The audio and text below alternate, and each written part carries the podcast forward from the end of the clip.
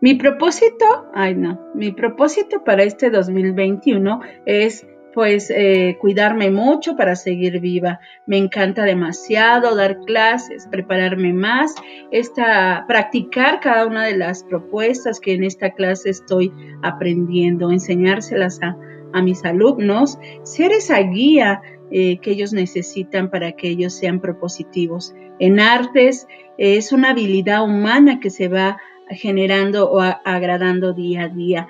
Y entonces a mí me place mucho poder buscar eh, eh, apoyos visuales, auditivos para, esta, para mis clases. Eh, es un gusto poder estar con ustedes y rogarle mucho a Dios que me permita seguir, seguir, seguir.